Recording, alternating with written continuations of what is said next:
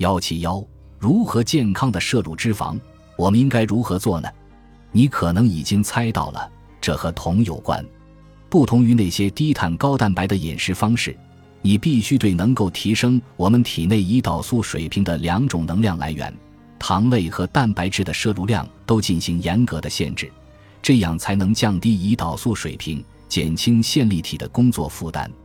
但如果你的身体无法合成铜，你又怎么让它们进入线粒体工厂呢？幸好，我们有办法绕过这一路障。你也无需忍受低碳水饮食方式带来的一系列痛苦。正如你之前了解到的，大多数采取标准美国饮食方式的人体内胰岛素水平都相当高，这些胰岛素已经阻断了铜的合成。但植物可以为我们带来些许的喘息时间。你能够直接吃掉的植物都含有铜，尽管这些铜来自植物脂肪，但它们能够帮助你摆脱这一困境。MCT 完全由铜构成，它能够直接进入三羧酸循环，而无需胰岛素的帮助。固态椰子油中的 MCT 占比达到百分之六十五左右，这使它成为铜的另一个主要来源。红棕榈油是 MCT 的另一个来源，其中铜的占比约为百分之五十。